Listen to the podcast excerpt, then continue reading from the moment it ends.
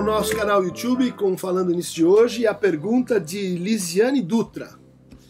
Professor, gostaria que comentasse como a histeria se manifesta no homem, gênero masculino, atualmente. Obrigado.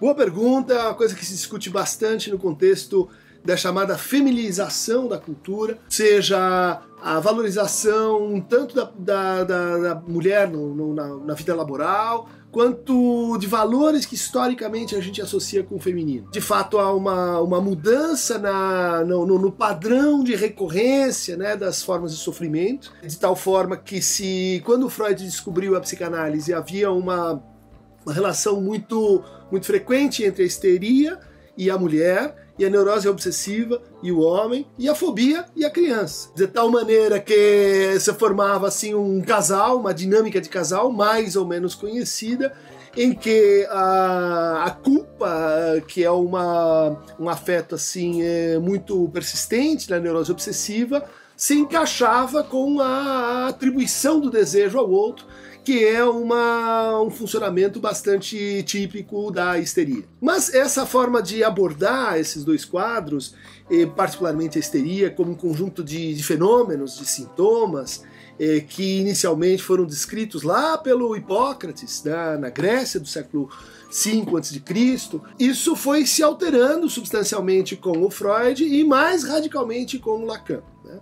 A primeira contribuição assim é, muito importante que o Freud trouxe para o campo da psicopatologia da histeria é afirmar e mostrar, né, com escritos, com casos clínicos, que a histeria é uma afecção que acomete sim os homens né? pelo próprio, próprio nome, né? Ísteros, quer dizer útero, pela própria teoria aristotélica de como, como a seria, vamos dizer assim, é, uma afecção causada pela falta de alimento ao dragão que habita o útero das mulheres. E quando ela fica assim, nervoso e com fome, ele começa a andar pelo corpo e tomar conta do braço e tomar conta do, do olhar, é tomar conta, vamos dizer assim, do, do das dores que acometem a, paciente histérico. Então, pela própria definição, né, pelo nome, eh, se entendeu durante muito tempo que a histeria era exclusiva das mulheres. Para isso também contribuiu muito a teoria medieval que demonizava a mulher como fonte, causa e origem do desejo. Né? Então, a queima das bruxas, a perseguição do feminino como aquilo que seria justamente o indutor do desejo, o indutor da, da carne, né? É, do lado do homem. Isso, bom, fez muita gente sofrer. O Freud colocava né, a, a história da histeria dessa, dessa maneira. Mas com Lacan a coisa vai mudar assim mais radicalmente e a gente vai pensar a histeria de fato como uma estrutura de desejo e não como uma coleção de sintomas. Aliás, esse era o grande problema para a gente definir a histeria, não se sabia se era um quadro só, se eram vários, né?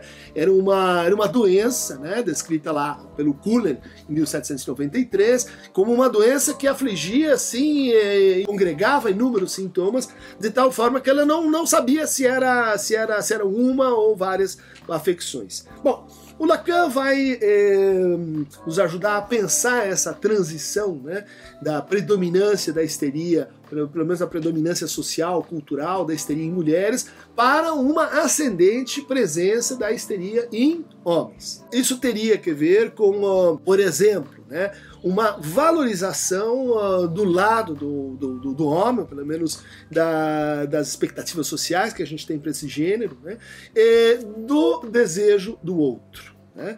Aquela, aquela ideia né, de que o papel masculino tem que ver com o indivíduo, que se autonomiza, que ele se torna independente, que ele é uma espécie de guerreiro uh, e que no fundo ele é é, não afetável pelo desejo do outro, por isso ele é caracterizado assim por, um, por uma vontade determinante e, e, e, e, forte e convicta, vai sendo substituída por uma valorização do lado do homem da capacidade de se colocar em divisão, da capacidade de se colocar em dúvida, da capacidade de questionar o seu próprio desejo a partir de um questionamento do que o outro espera dele. Isso então vai dar uma apresentação clínica em que uh, a gente vai ter, então, uh, por exemplo, sintomas de natureza somática, sintomas de natureza conversiva, cada vez mais presente em homens. Isso vai nos levar a uma preocupação com a, com a imagem pessoal e com a, a, a dinâmica de, de, de, reconhecimento, de fracasso de reconhecimento, né? um sentimento mais ou menos permanente naquele que está excessivamente alienado ao desejo do outro, que é uma característica da neurose em geral, mas da histeria em particular. E, finalmente, há uma apresentação clínica ligada a, por exemplo, situações de desorientação, de indeterminação de si, de questionamento da própria identidade, de errância, de incremento da expectativa amorosa, né?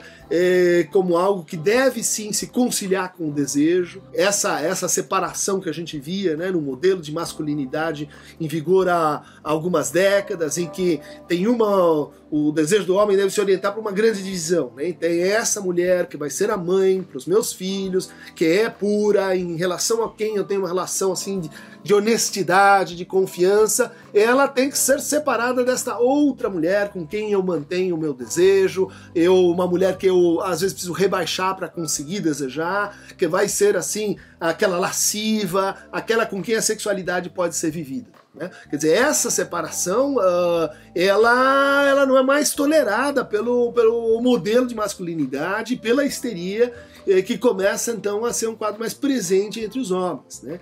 E a hora que você de fato se, se coloca com uma, com uma tentativa de reunir essas duas coisas e condicionalizar uma outra, o amor ao desejo, o desejo ao amor, e na hora que você se vê questionado sobre a função do gozo na sua economia é, psíquica, isso concorre né, para a produção então de novas formas de sofrer que a gente vê aí em ascendência na histeria masculina que caracteriza bastante a nossa época e que está muito presente nos consultórios hoje em dia.